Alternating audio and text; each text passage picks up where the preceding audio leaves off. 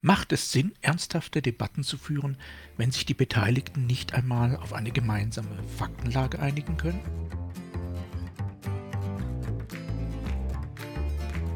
Mein Name ist Jörg Sommer und dies ist Demokratie Plus, der wöchentliche Podcast zur politischen Teilhabe.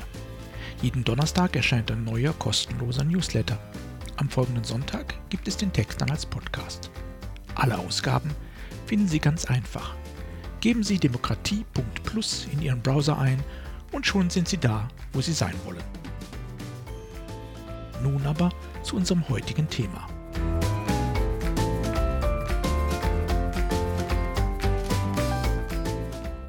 Fatale Fakten. Oh, wie hilfreich wäre es in politischen Debatten, wenn die Beteiligten sich wenigstens auf eine gemeinsame Faktenlage einigen könnten.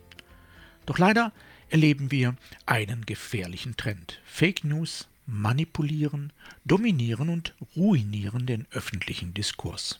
Immer mehr und immer öfter werden die passenden Fakten zu einer Meinung schlicht erfunden. Und tatsächlich haben wir hier schon das erste Beispiel für einen fatalen Irrtum, denn Fake News sind alles andere als eine moderne Erscheinung. Sie sind so alt wie die Gesellschaft. Schon der in unserem Land mit zahllosen Denkmälern bis heute verehrte Reichskanzler Otto von Bismarck trieb das Deutsche Kaiserreich 1870 so in den Krieg mit Frankreich. Er manipulierte den Text der sogenannten Emser Depesche. Darin ging es eigentlich um Positionen der französischen Regierung zur spanischen Erbfolge. Dank Bismarck wurde daraus ein aggressives Ultimatum der Franzosen an den deutschen Kaiser und der Boden für den Krieg bereitet. Fake News als Kriegsauslöser kennen wir. Der von den Nazis gefakte Überfall Polens auf den Sender Gleiwitz war der Auftakt zum Zweiten Weltkrieg. Die USA begründeten ihren Einstieg in den Vietnamkrieg mit dem ebenfalls erfundenen Tonkin-Zwischenfall und auch die angeblich irakischen Chemiewaffen, Begründung für den US-Überfall auf den Irak, wurden nie gefunden. Doch nicht nur zu Kriegsbeginn wird gelogen, zur Not geschah das auch am anderen Ende bewaffneter Auseinandersetzungen. Pharao Ramses II. zog im Jahr 1274 vor Christus gegen die Hethiter in den Krieg. Er erlitt eine schmähliche Niederlage.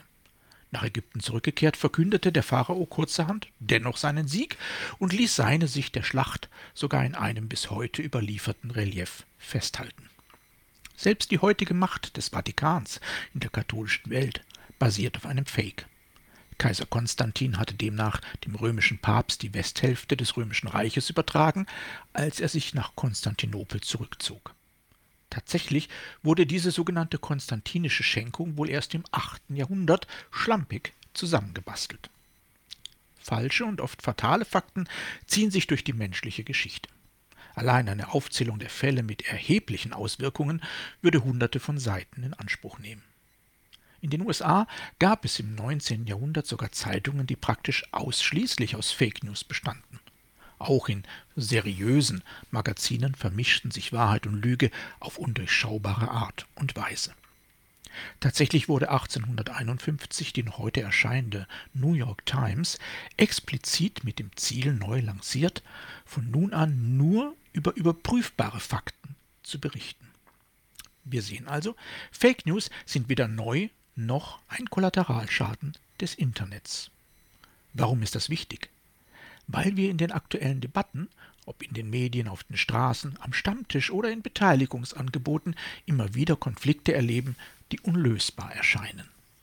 Eben weil ein Teil der Beteiligten mit falschen Fakten operiert. Oder mit korrekten Fakten, die nicht nachprüfbar sind. Oder nicht glaubhaft.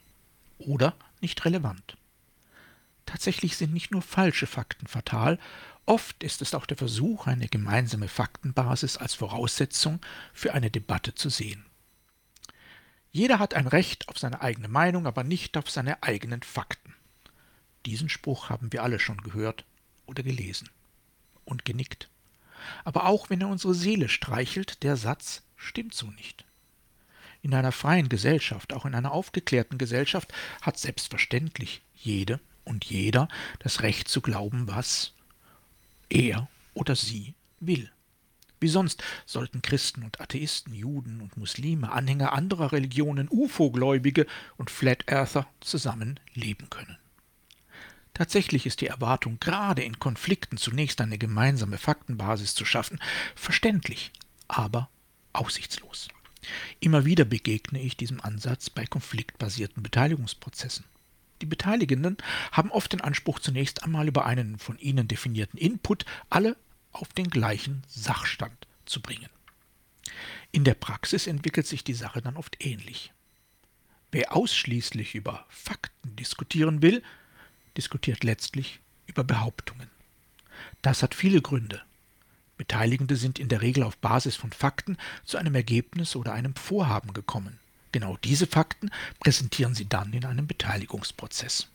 Für kritische Beteiligte sind diese aber oft schwer zu verstehen, die Auswahl nicht nachprüfbar und aus ihrer Sicht ohnehin interessengeleitet. Also subjektiv erst einmal nur Behauptungen.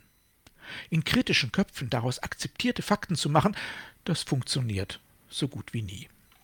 Tatsächlich ist die Faktenfokussierung in Beteiligungsprozessen absolut verständlich und dennoch oft fatal, weil sie ein Wissensgefälle postuliert, weil sie die Rollen Überzeuger und zu Überzeugende zuschreibt, weil sie letztlich Vertrauen erwartet, nicht schafft.